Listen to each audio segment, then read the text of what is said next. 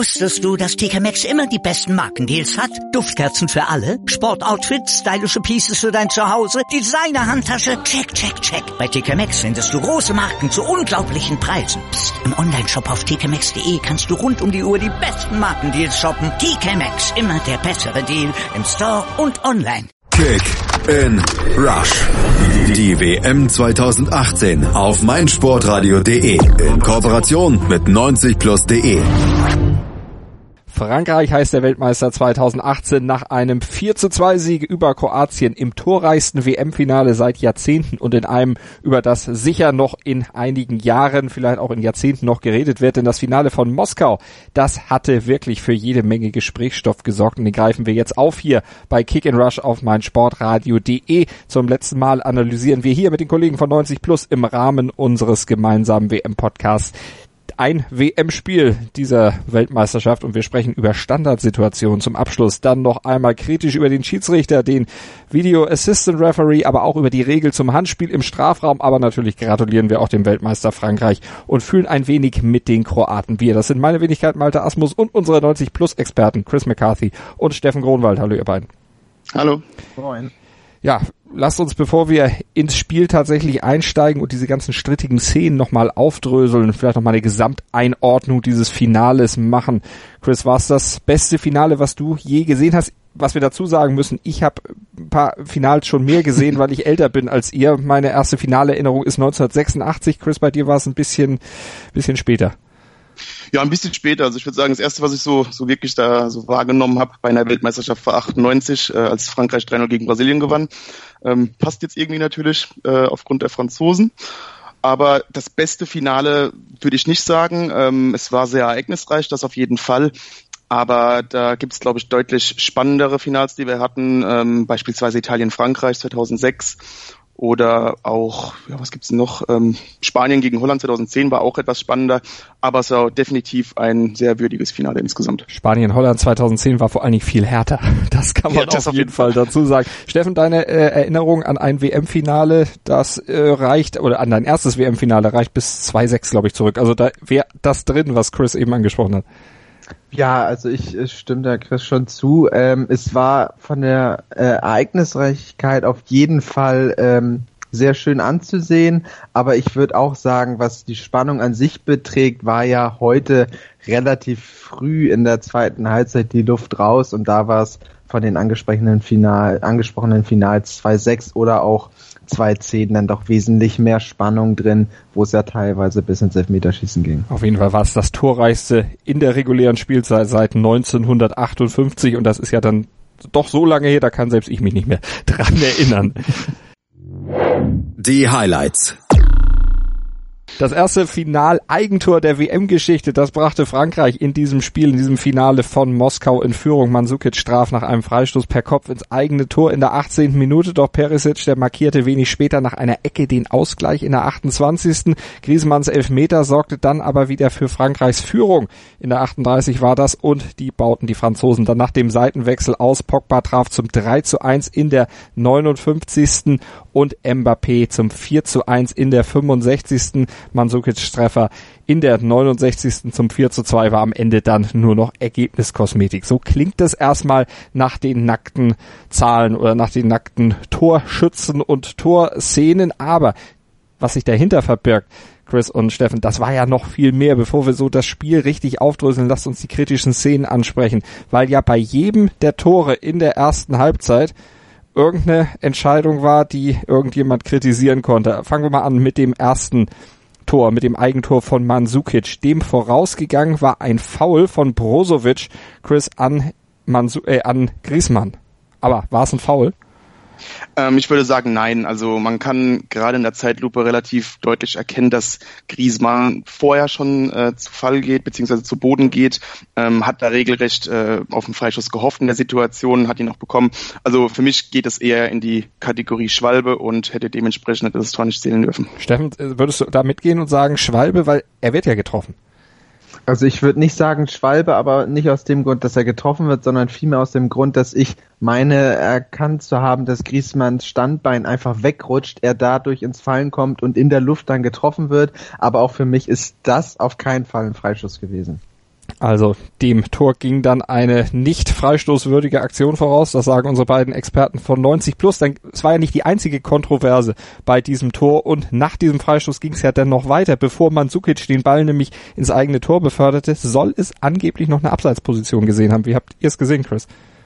Ähm, für mich war es kein Abseits. Also ähm, die ersten Bilder, die da kursierten, zeigten Pogba zwar leicht im Abseits, aber ähm, ich meine, Colinas Erben hat das auch bei Twitter erwähnt. Ähm, der Ball war da schon unterwegs, soweit ich das in Erinnerung habe. Also ich glaube, im Moment des Zuspiels sozusagen war Pogba noch nicht im Abseits und wenn dann auch nur minimal mit, mit seinem Arm wohl, wohl sogar eher, was wiederum dann auch kein Abseits wäre. Also ähm, ich finde, das geht dann absolut in Ordnung, was das angeht. Steffen, bist du da d'accord?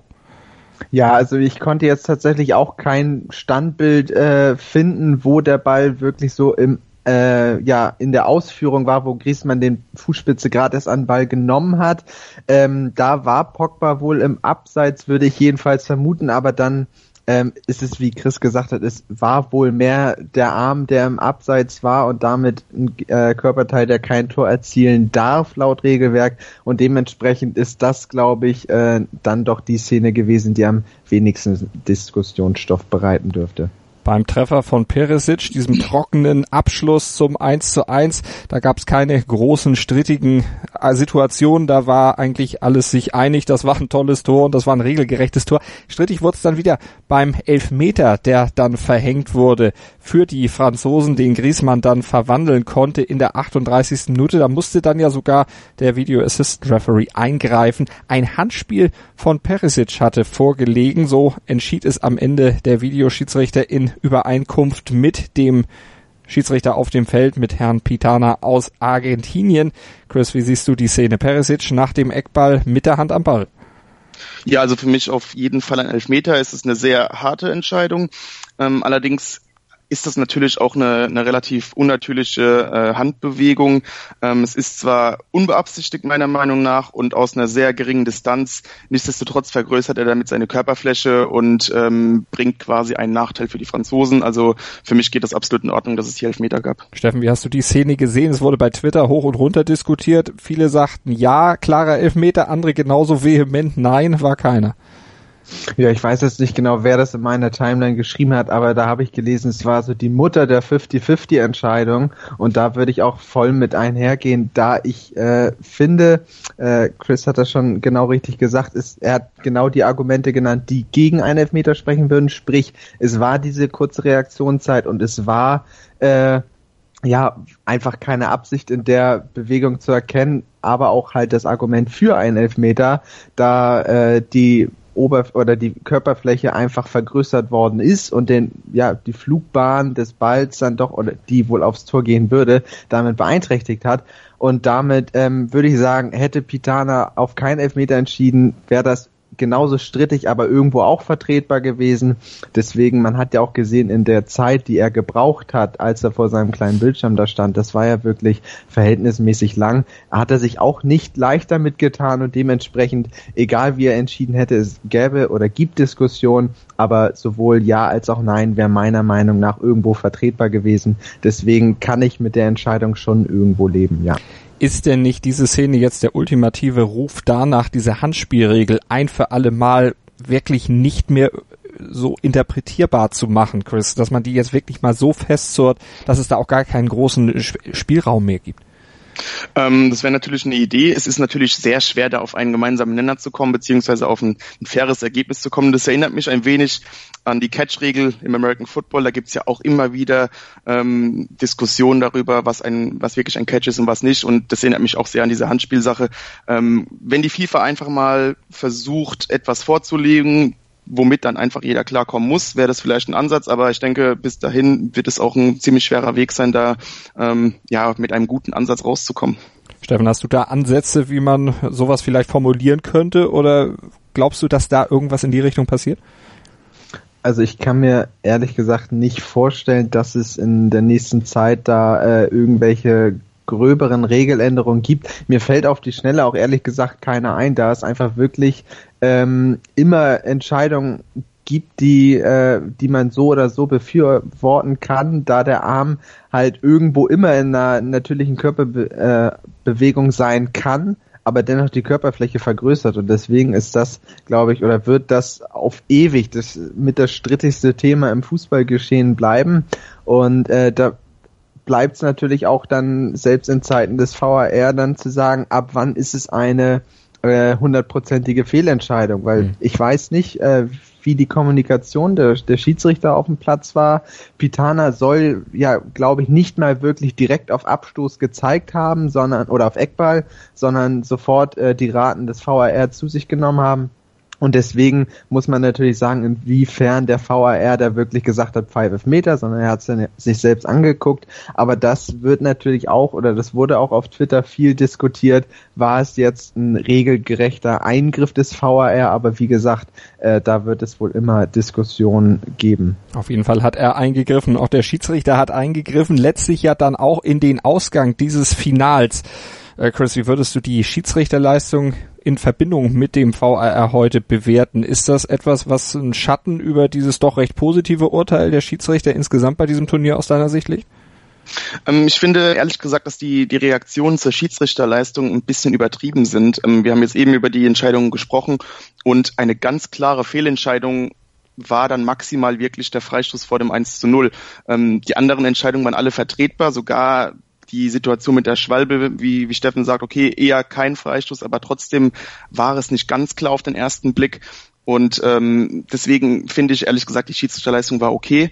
Und ähm, was den Video Assistant Referee angeht, ähm, war das in der Form auch vollkommen in Ordnung. Ähm, ich finde, er ist zur richtigen Zeit eingeschritten ähm, bei dem Handspiel. Es war auf jeden Fall eine Situation, die man nochmal sich anschauen musste und ähm, passt für mich eigentlich auch zur WM, dass der Video Assistant Referee wirklich meistens dann eingesetzt wurde, wenn es nötig war und wirklich dazu beigetragen hat, dass viele Fehlentscheidungen beseitigt wurden. Steffen, bleibt auch aus deiner Sicht dabei, dass der Video Assistant Referee, so wie er bei der WM umgesetzt wird, äh, wurde, wird und wurde, ja, ein Beispiel für die Bundesliga ist, wo man dann jetzt in der neuen Spielzeit dran anknüpfen sollte, davon einiges zu übernehmen? Ja, das denke ich auf jeden Fall. Also der VAR war auch heute durchweg äh, gut und positiv benutzt oder ist gut und positiv benutzt worden. Das war auch ähm, von der Kommunikation her zwischen Schiedsrichter und VAR, glaube ich, alles im Rahmen. Allerdings äh, hieß es dann auch, dass im Stadion nicht aufgeklärt oder die Szene, die Handspielszene nicht gezeigt worden ist. Da sind wir natürlich wieder beim Thema Transparenz, mhm. was sich ja auch in der Bundesliga äh, auf jeden Fall noch ändern muss.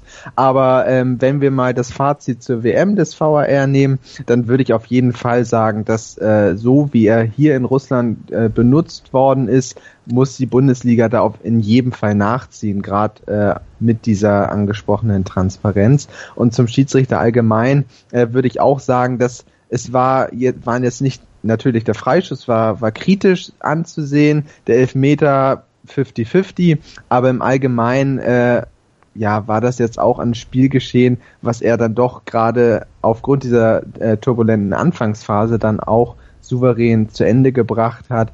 Und ähm, es war dann nicht im Endeffekt, würde ich jetzt auch nicht sagen, dass Herr Pitana da restlos schuld an der kroatischen Niederlage ist. Also Chris, keine Verschwörungstheorien, die da jetzt auch ins Kraut schießen, dass die FIFA von vornherein eigentlich Frankreich als Weltmeister haben wollte. Auch wurde ja noch mal genährt durch diese Szene, die, die Steffen eben angesprochen hat, dass eben diese Transparenz nicht gegeben war bei der zweiten Entscheidung. Nein, also ähm, das wäre natürlich absolut überzogen. Klar, hier hätte man etwas transparenter mit der Entscheidung umgehen sollen, aber ähm, ich glaube, wir haben jetzt alle die WM weit genug verfolgt, um auch äh, gesehen zu haben, dass Frankreich da durchaus verdient äh, letztendlich Weltmeister wurde. So muss man es auf jeden Fall sagen. Und wie sie es im Finale gemacht haben, das besprechen wir jetzt in der ausführlichen Analyse des Spielverlaufs hier noch bei Kick and Rush auf meinsportradio.de, dem gemeinsamen WM-Podcast von meinsportradio.de und 90 Plus. Wusstest du, dass TK Maxx immer die besten Markendeals hat? Duftkerzen für alle, Sportoutfits, stylische Pieces für dein Zuhause, Designer-Handtasche, check, check, check. Bei TK Maxx findest du große Marken zu unglaublichen Preisen. Psst. im Onlineshop auf tkmaxx.de kannst du rund um die Uhr die besten Markendeals shoppen. TK Maxx, immer der bessere Deal im Store und online. Hören, was andere denken. meinsportradio.de. Like it auf Facebook slash meinsportradio. Mein Lieblingspodcast auf meinsportradio.de. Hallo. Hier ist Andreas Thies von der Sendung Chip in Charge, dem Tennis Talk auf meinsportradio.de. Jeden Montag versorgen Philipp Joubert und ich dich mit den neuesten News aus der Welt des Tennis. Darüber hinaus bieten wir Dailies zu den Grand Slams oder auch Live-Übertragung von ausgewählten Turnieren. Wenn dir gefällt, was du von uns bekommst, freuen wir uns über eine gute Bewertung für Chip in Charge auf iTunes. Dir gefällt, was du hörst? Dann rezensiere unsere Sendungen jetzt auf iTunes und gib ihnen fünf Sterne. Die Analyse. Chris McCarthy und Steffen Grunwald von 90 Plus sind zu Gast bei der Finalanalyse der WM 2018 in Russland, Frankreich gegen Kroatien. Nehmen wir jetzt nochmal auseinander. Die ganzen strittigen Szenen, die haben wir eben schon ausführlich aufgedröselt. Jetzt geht's ums Taktische, ums Spielerische und um den Spielverlauf. Steffen, die Franzosen letztlich so gestartet, wie du das erwartet hattest, erstmal ein bisschen abwartend und äh, die Kroaten kommen lassend?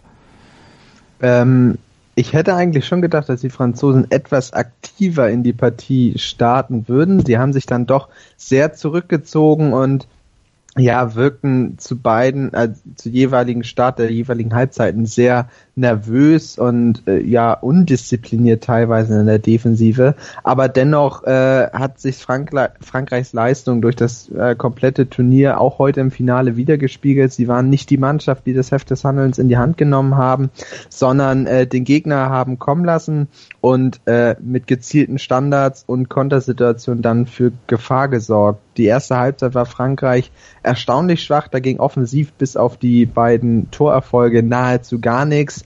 Aber äh, in der zweiten Halbzeit mit zunehmendem Schwinden Kroatiens Kräfte kamen die Franzosen gerade über Mbappé und Griezmann dann immer mehr ins Spiel und konnten dann die Konter teilweise humorlos abschließen. Ja, und gnadenlos effektiv eben zuschlagen. Chris aus einer Chance zwei Tore gemacht oder aus einem Abschluss zwei Tore gemacht. ja, ähm, quasi wie Frankreich schon das gesamte Turnier über, ähm, einfach nur unglaublich effektiv in sämtlichen Situationen, ähm, sei es bei Torschüssen, sei es im Abschluss und auch was die gesamte Spielweise angeht. Klar, Frankreich war sehr passiv. Ähm, ich habe das in der Form aber auch irgendwie erwartet, gerade weil Kroatien einfach sehr viel über Dynamik macht, über äh, Intensität und ähm, klar, die, die Beine der Kroaten waren nach den drei Verlängerungen sicherlich auch ziemlich müde mittlerweile. Und da hat Frankreich vielleicht gedacht, vielleicht lassen wir die Kroaten sich ein wenig auspowern am Anfang, warten auf unsere Situation. Und das haben sie dann eigentlich auch ziemlich gut gemacht. Frankreich hat sehr kompakt gestanden, gut verteidigt. Am Anfang war man da ein bisschen nervös, aber insgesamt war das ähm, eigentlich schon geplant, dass man sich da ein bisschen raushält. Und äh, die schnellen Gegenangriffe wurden dann auch quasi, äh, ja, hat man sich so erhofft, diese Gelegenheiten. Und das hat dann insbesondere Paul Pogba auch äh, sehr gut umgesetzt, dass er in den richtigen Momenten dann das Spiel auch schnell machen konnte. Aber was auch wieder auffiel, dass die Kroaten sich, wie schon in den Spielen zuvor, einfach nicht unterkriegen lassen. Auch so ein Rückstand, auch wenn er nicht ganz richtig zustande gekommen war, wie wir es ja eben in der Analyse der Schiedsrichterentscheidung dann vor diesem Freistoß auch schon besprochen haben. Steffen, das juckt die nicht, die schlagen zurück, die kommen wieder, egal wie kaputt sie eigentlich sind. Also es war absolut bemerkenswert, dass sie erneut jetzt äh, in der K.O.-Phase hinten lagen und dann trotzdem irgendwie äh, zurückgekommen sind und das in einer Art und Weise, der wirklich äh, beeindruckend ist, dass sie äh, diese Willensleistung dann äh, ja immer wieder finden und äh, ihre ihre Möglichkeiten bekommen. Das dürfen sich äh, einige Mannschaften sowohl national als auch international äh, eine Menge von abschneiden und ja diese, diese, dieser Willen, den, das Tor zu erzielen, das ist bemerkenswert und das hat sich auch komplett durch diese K.O.-Phase hindurchgezogen. Sie haben ja selbst nach dem 1 zu 4 dann nochmal drauf gelauert, dass es eine Möglichkeit gab, um eben nochmal wieder ranzukommen. Das 2 zu 4 erzielt, ähm, als Chris äh, Loris Hugo Loris einen Komplettaussetzer hatte, oder? Der kriegt einen Rückpass von Umtiti und versucht dann vielleicht auch in der Euphorie des fast sicheren Sieges dann plötzlich Mansukic auszuspielen? Oder wie hast du die Szene gesehen? Genau das wird sein. Ähm, ich denke mir, das war so ein Tick äh, Überheblichkeit. Man, man führt jetzt hier eins im Finale, denkt, da passiert nichts mehr und kann dann noch mal ein bisschen ein kleines Kabinettstückchen rausholen. Ähm, ging natürlich komplett nach hinten los und man muss dazu sagen, ähm, Frankreich beziehungsweise Loris können von Glück reden, dass Kroatien dann einfach auch äh, da, da war die Luft weg. Da, die, die waren sowohl körperlich als auch mental, denke ich, am Ende, gerade nach diesen kraftintensiven Spielen der letzten, letzten Wochen. Und äh, ja, wenn das jetzt ein bisschen früher passiert wäre, wer weiß, ob äh, Kroatien da noch vielleicht ein paar Kräfte hätte bündeln können, aber ich glaube, die waren dann einfach am Ende, denn an einem anderen Spiel ich sage jetzt mal im Viertelfinale, Halbfinale, wäre vielleicht sogar noch die Energie da gewesen, noch eins draufzusetzen und dann hätte Frankreich wirklich Probleme gehabt und wäre wahrscheinlich ziemlich nervös äh, durch die Schlussphase äh, ja, gerutscht. Aber Steffen, Sie haben eben nach der Pause diesen Doppelschlag hingelegt, diese zwei Tore gemacht, Pogba 59. Mbappé 65. und damit war das Ding gegessen. Wo hast du ja, den Unterschied zur zweiten, äh, zur ersten Hälfte gesehen. Was lief bei Frankreich dann besser? Warum haben sie dann plötzlich Szenen gehabt vorne vor dem Tor? Haben die Kroaten da schon äh, ein bisschen Ermüdungserscheinungen gezeigt? Ja, das würde ich schon sagen. Also man hat zunehmend gemerkt, dass der Tank einfach leer war bei den Kroaten. Das war das Umschaltspiel gerade in der Defensive funktionierte dann nicht mehr so gut, wie es noch in der ersten Halbzeit der Fall war. Und so kam es dann eben, dass Pogba Mbappé schicken konnte. Der hatte dann Platz, äh, konnte sich durchsetzen. Griezmann äh, wusste den Ball zu Pogba zu legen und der konnte dann im zweiten Anlauf das zwischenzeitliche 3 zu 1 machen und das 4 zu 1 war dann auch aus dem Spiel heraus, wo Hernandez auf äh, den Ball auf Mbappé spielte und dieser dann auch aus der Distanz abzog. Muss man auch sagen, äh, bei den Treffern äh, war jetzt zu Basic jetzt nicht zwingend der Schuldige, aber dennoch nicht ganz unschuldig, da ich vermuten würde, dass ein Torhüter eines Weltklasse-Format, wie man ihn eigentlich in einer Weltmeisterschaft erwarten würde, vielleicht zumindest ein der beiden Tore verhindern hätte können. Aber letztendlich würde ich das äh, die Tore schon äh, ja darauf zurückführen, dass die Kroaten einfach mit der Kraft zunehmend am Ende waren und den Franzosen nicht mehr oder nur noch hinterherlaufen konnten. Also Frankreich dann am Ende mit 4 zu 2 erfolgreich. Wenn wir hier unsere Analyse vornehmen, regnet es in Moskau aus Kübeln während der Siegerehrung. Also alle ziemlich begossen da. Den Franzosen wird es herzlich egal sein. Aber denn, Chris, wir haben es vorhin schon gesagt im ersten Teil unserer Analyse, sie sind am Ende der verdiente Sieger. Ja, absolut. Ähm, ich finde, man hat auch in diesem Spiel gesehen, klar, Kroatien war müde, aber insgesamt hat Frankreich auch einfach die, äh, die beste individuelle Qualität des gesamten Turniers. Das war auch heute ausschlaggebend. Ähm, es ist zwar etwas schade, dass Didier Deschamps das ist natürlich jetzt Meckern auf hohem Niveau, aber es ist ein bisschen schade, dass er ähm, nicht das Maximum aus dieser Mannschaft rausholen konnte, was jetzt den, den, den Fußball angeht, spielerisch angeht. Das, ich denke, da sind die Spieler zu deutlich mehr in der Lage.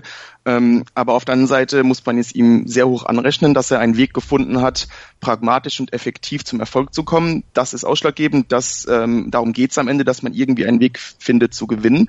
Und daran ist auch seine Ein äh, Ausrichtung natürlich ähm, beteiligt und vor allem auch, wie gesagt, diese individuelle Qualität, sei es in der Verteidigung, wo man mit Varan und MTT wohl das beste Innenverteidiger-Duo der WM hatte, sei es im Mittelfeld, wo du äh, mit Pogba und Conte ein wirklich sehr schwer zu überwindendes Mittelfeld hast, ähm, das sehr viele Zweikämpfe gewinnt und auch sehr gut ähm, im Umschaltspiel ist. Und dann natürlich vorne diese diese äh, herausragenden Akteure wie Griezmann und ähm, und natürlich Kylian Mbappé, das sind alles Spieler, die kannst du einfach nicht ein ganzes Spiel ausschalten und überwinden. Und das waren dann wahrscheinlich diese, diese letzten paar Prozent Qualität, die in sehr vielen Zweikämpfen und Situationen den Unterschied machten über das gesamte Turnier hinweg.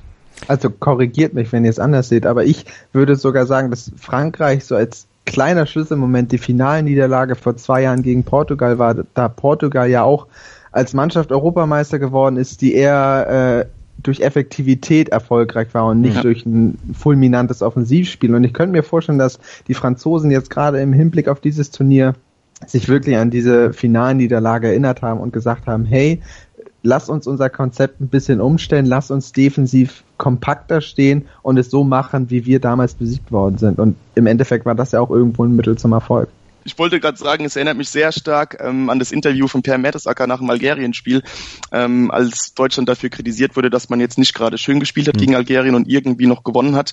Und da hat er es natürlich richtig gesagt, äh, wollt ihr, dass wir schön spielen und wieder früh ausscheiden oder wollt ihr, dass wir gewinnen? Und ähm, das erinnert mich sehr stark daran, was, was Steffen auch gerade sagte, dass Frankreich einfach pragmatisch gespielt hat, auch wenn es nicht immer der absolute Traumfußball war. Man hat einen Weg gefunden, erfolgreich zu sein und ähm, das war natürlich letztendlich das, worum es auch ging. Man könnte auch noch ein anderes Interview aus der Fußballgeschichte anbringen nach dem Finale da Horm 2012. Jan Henkel im Gespräch mit Roberto Di Matteo. Ja, ihr habt gewonnen, aber war das auch schön? Und Di Matteo kehrt auf dem Absatz um und geht. Also im Prinzip ähnlich in die Richtung, weil wer im Finale am Ende gewinnt, hat eigentlich alle Argumente auf seiner Seite. Absolut. Und von daher die Franzosen letztlich auch der ja, verdiente Weltmeister und der jubelnde Weltmeister, der dann im Regen von Moskau am Ende geehrt wird, aber eben diese Regentropfen dann schnell abschütteln kann. Kroatische Tränen, die wird es natürlich gegeben haben, trotz aller Freude über das beste Abschneiden einer kroatischen Mannschaft jemals bei einer WM. Steffen, aber weil du vorhin auch den äh, Vergleich mit Portugal und Frankreich eben hattest, im Grunde waren sie die Portugiesen der WM. Kein Spiel in der regulären Spielzeit in der äh, K.O.-Runde gewonnen, fast wie die Portugiesen vor zwei Jahren. Ja, absolut. Also da gab es natürlich äh, schon im Vorfeld einige Vergleiche im Bezug auf das Finale von vor zwei Jahren. Allerdings muss man sagen, dass Kroatien ja zumindest in der Gruppenphase einige Spiele gewinnen mhm. konnte. Das äh, hat Portugal damals ja nicht geschafft. Aber letztendlich äh, muss man sagen, dass äh, die Qualität, wie Chris sie genannt hat, von Frankreich in den entscheidenden Momenten einfach zu hoch war. Und da gab es diesmal, so gern ich das auch gesehen hätte, für Kroatien kein, kein Durchkommen. Kein Durchkommen. Sie haben auch ein bisschen offensiver gespielt als die Portugiesen bei der EM vor zwei Jahren. Das muss man auch noch dazu sagen. Aber sie sind nicht Weltmeister. Chris, aber sie stellen immerhin den besten Spieler des Turniers, nämlich, da gibt's glaube ich auch keine Zweifel, Luka Modric. Ja, Wahnsinns-WM von Luka, Luka Modric, momentan auch auf Vereinsebene natürlich in einer absoluten Topform. Ähm, für mich auch gar keine Frage dran, dass er der Spieler des Turniers war.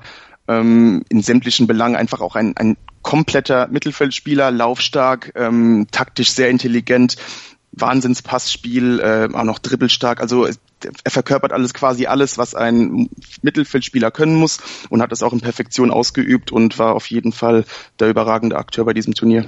ja, und war sich auch nicht zu schade dafür, dann in den entscheidenden Momenten auch mit der Grätsche auszuhelfen und stand damit auch für diese kämpferische Mentalität der Kroaten und ging da von Anfang bis Ende vorne weg. Allerdings heute, dem Finale, konnte er seinen Stempel dann nicht aufdrücken. Auch aus Sicht von 90 Plus hat da ein anderer zumindest für das Finale dann den Titelspieler des Spiels gewonnen und auch verdient, Steffen, Paul Pogba. Ja, ich glaube, ähm, was, was man zu Paul Pogba sagen muss, er hat neben seinem Tor natürlich auch durch die Art und Weise, wie er gespielt hat, überzeugen können.